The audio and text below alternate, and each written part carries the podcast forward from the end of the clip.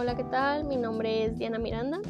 Estoy estudiando la licenciatura en psicología y voy a hablarles sobre los temas relacionados con la materia de teorías de la educación en psicología.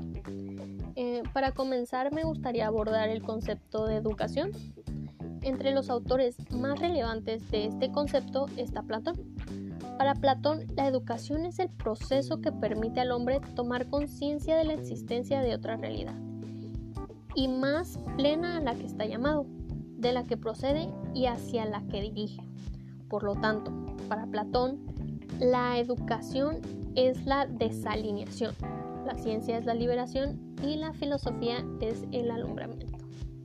Otro autor importante que me gustaría tratar en esta ocasión es Jean Piaget. Para Piaget, la educación es forjar individuos capaces de una autonomía intelectual y moral em, y que respeten esa autonomía del prójimo en virtud precisamente de la regla de reciprocidad. Em, en este caso, Piaget da un concepto de educación bastante comprensible y concreto. Este concepto lo considero importante ya que da mucha importancia al respeto que se le debe tener a los demás. Es decir, el respeto a su, a su autonomía intelectual y moral de cada uno de nosotros. Otro autor relevante que da el concepto de educación es Copperman. Para Copperman, la educación es una acción producida según la exigencia de la sociedad, inspiradora y modelo, con el propósito de formar a individuos de acuerdo con su ideal del hombre en sí. Eh, como menciona Copperman en su concepto, es un hecho que la educación se basa en, pues, los ideales que debe tener el hombre ante su sociedad, o más bien en su cultura. Muchas culturas basan su sistema educativo en lo que genere mejores ingresos para la economía de sus países. Eh, por ejemplo, en diversas culturas, por mencionar una, no sé, mm, Japón, es conocida por que tiene un gran potencial en lo que viene siendo la ciencia, la tecnología, por ello basan la educación en estos aspectos. De igual manera con las diferentes culturas, como la cultura griega, dedica la educación mayormente a aspectos como el arte, la literatura, el teatro, por mencionar algunos. Em, también me gustaría abordar el tema de los fines o propósitos que tiene la educación. Eh, estos fines son demasiado diversos, pero uno de los propósitos más útiles de la educación son la formación intelectual, la formación para la expresión de la verdad causal y la valoración de las ciencias y del pensamiento filosófico, artístico y religioso.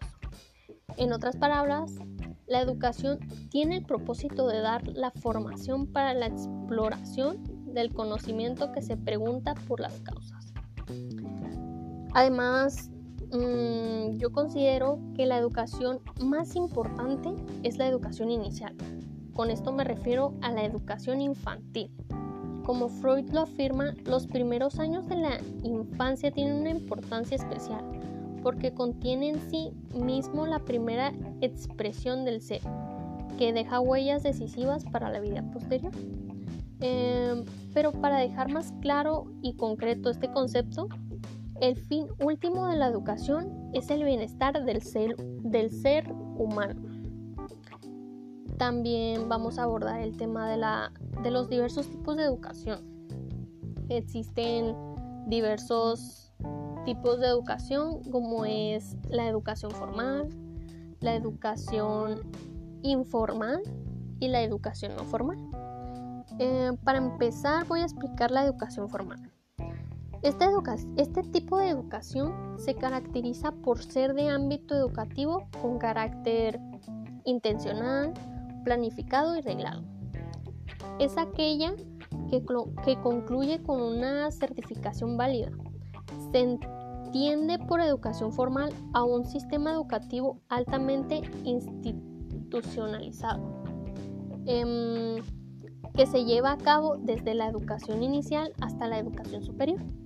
Em, algunas de las modalidades de este tipo de educación formal es la presencial, la semipresencial y la mixta. También vamos a hablar sobre la educación informal. Eh, este tipo de educación es un proceso que adquiere, que se adquiere durante, durante toda tu vida, en pocas palabras. Es un tipo de aprendizaje que logras por medio de tus experiencias cotidianas y tu relación con el medio ambiente. Mm, este, este tipo de educación se caracteriza por tener la modalidad del autoaprendizaje y el aprendizaje proporcionado por el medio que rodea al sujeto. Es decir, que la educación informal la vas a adquirir, por ejemplo, no sé, pues en tu vida cotidiana, ¿no? Como, como en tu trabajo, en tu familia, con tus amigos y durante tus tiempos dedicados al ocio. Em, y en cuanto a la educación no formal, eh, este tipo de educación es un conjunto de actividades de enseñanza, de enseñanza y aprendizaje Em, debidamente organizados, ofrecidos por el objetivo de completar, actualizar y suplir conocimientos. Se da en la modalidad presencial, semipresencial y a distancia. Existe intencionalidad educativa, pero en este caso se da fuera del contexto escolarizado. Eh, algunos ejemplos de este tipo de educación son, pues, podrían ser los cursos, ya sea de costura, carpintería, mecánica, entre muchos otros. También podrían incluirse los talleres y congresos. Mm, y pues para finalizar, pues todos los temas vistos en, en la materia de teorías de la educación en psicología, me gustaría decir o hacer énfasis en lo importante que es la educación hacer conciencia de la importancia de la importancia que tiene tanto en las personas y en lo social. Gracias a la educación logramos ser personas productivas en nuestra sociedad y logramos nuestro propio bienestar. Entonces yo quiero finalizar con esto, con esta mm, con este análisis, con esta mm, énfasis en lo importante que es la educación.